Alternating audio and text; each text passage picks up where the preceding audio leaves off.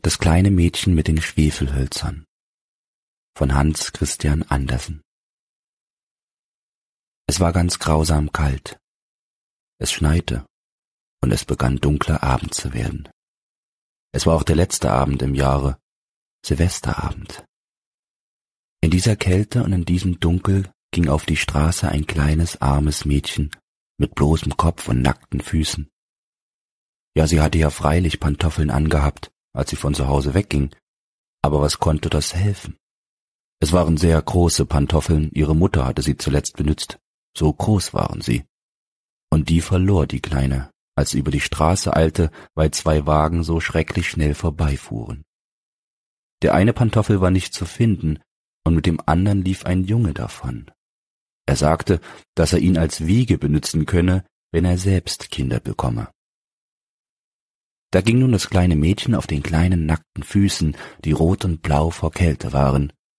In einer alten Schürze trug sie eine Menge Schwefelhölzer, und mit einem Bund in der Hand ging sie dahin.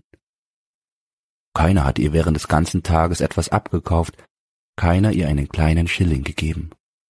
Hungrig und verfroren ging sie dahin und sah so verschüchtert aus, das arme kleine Wurm. Die Schneeflocken fielen in ihre langen blonden Haare, die sich so schön um den Nacken lockten. Aber an die Pracht dachte sie freilich nicht. Aus allen Fenstern leuchteten Lichter, und dann roch es da in der Straße so herrlich nach Gänsebraten. Es war ja Neujahrsabend. Ja, daran dachte sie. Hinten in einer Ecke zwischen zwei Häusern, das eine sprang ein wenig mehr in die Straße vor als das andere, da setzte sie sich hin und kauerte sich zusammen. Die kleinen Beine hatte sie hinaufgezogen unter sich. Aber sie fror noch mehr, und heimgehen durfte sie nicht, sie hatte ja keine Schwefelhölzer verkauft, keinen einzigen Schilling bekommen. Ihr Vater würde sie schlagen. Und kalt war es auch daheim, sie hatten nur gerade das Dach über sich, und da pfiff der Wind herein, obschon Stroh und Lumpen in die größten Spalten gestopft waren. Ihre kleinen Hände waren beinahe ganz tot vor Kälte. Ach, ein kleines Schwefelholz konnte gut tun. Hätte sie nur gewagt, eines aus dem Bund zu ziehen, es an der Wand anzustreichen und die Finger daran zu wärmen. Sie zog eines heraus. Ritsch, wie das sprühte, wie es brannte. Es war eine warme, klare Flamme, wie eine kleine Kerze, als sie die Hand darum hielt. Es war ein wunderbares Licht. Dem kleinen Mädchen schien es, als säße sie vor einem großen Eisenofen mit blanken Messingkugeln und Messingtrommel. Das Feuer brannte so herrlich, wärmte so gut. Nein, was war das? Die Kleine streckte schon die Füße aus, um auch diese zu wärmen, da erlosch die Flamme. Der Ofen verschwand, Sie saß mit einem kleinen Stumpf eines abgebrannten Schwefelholzes in der Hand. Ein neues wurde angesteckt. Es brannte, es leuchtete, und wie der Schein auf die Mauer fiel, wurde sie durchsichtig wie ein Schleier. Sie sah ganz bis in die Stube hinein, wo der Tisch mit einem schimmernden weißen Tuch gedeckt stand, mit seinem Porzellan, und herrlich dampfte die gebratene Gans, die mit Pflaumen und Äpfeln gefüllt war. Und was noch prächtiger war, die Gans sprang von der Schüssel, wackelte über den Boden mit Gabel und Messer im Rücken, ganz hin zu dem armen Mädchen kam sie. Da erlosch das Schwefelholz, und es war nur die dicke, kalte Mauer zu sehen. Sie zündete ein neues an. Da saß sie unter dem herrlichsten Weihnachtsbaum.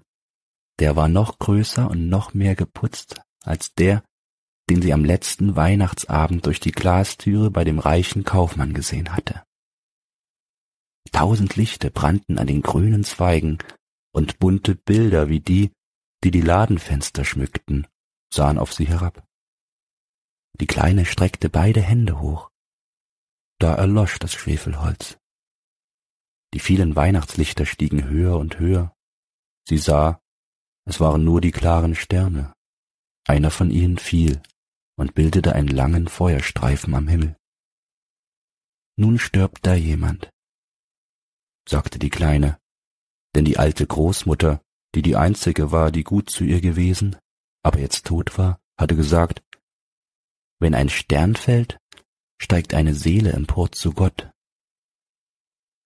Sie strich wieder ein Schwefelholz an die Mauer, es leuchtete im Umkreis, und in dem Glanz stand die alte Großmutter, so hell, so leuchtend, so mild und gesegnet. Großmutter, rief die Kleine, und nimm mich mit. Ich weiß, du bist fort, wenn das Schwefelholz ausgeht, fort, wie der warme Ofen, der herrliche Gänsebraten und der große prachtvolle Weihnachtsbaum. Und sie strich in Eile den ganzen Rest Schwefelhölzer an, die im Bund waren.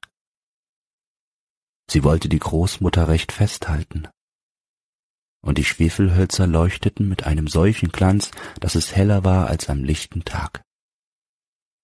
Großmutter war früher niemals so schön gewesen, so groß.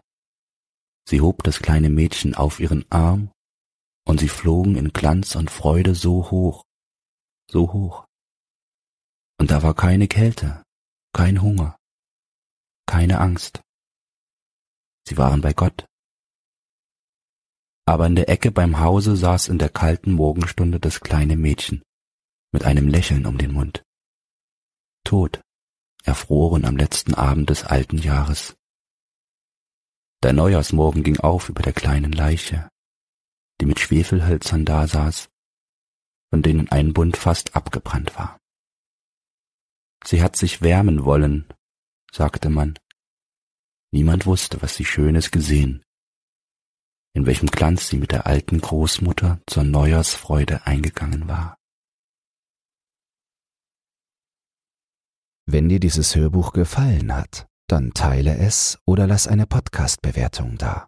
Zudem hast du die Möglichkeit, unter den Shownotes bei Spotify anhand von Umfragen und Kommentaren mitzubestimmen, wohin es mit diesem Podcast gehen soll. Du hast Lob, Kritik oder einen Textwunsch? Dann lass es mich wissen. Doch nun viel Spaß beim nächsten Hörbuch und eine geruhsame Nacht.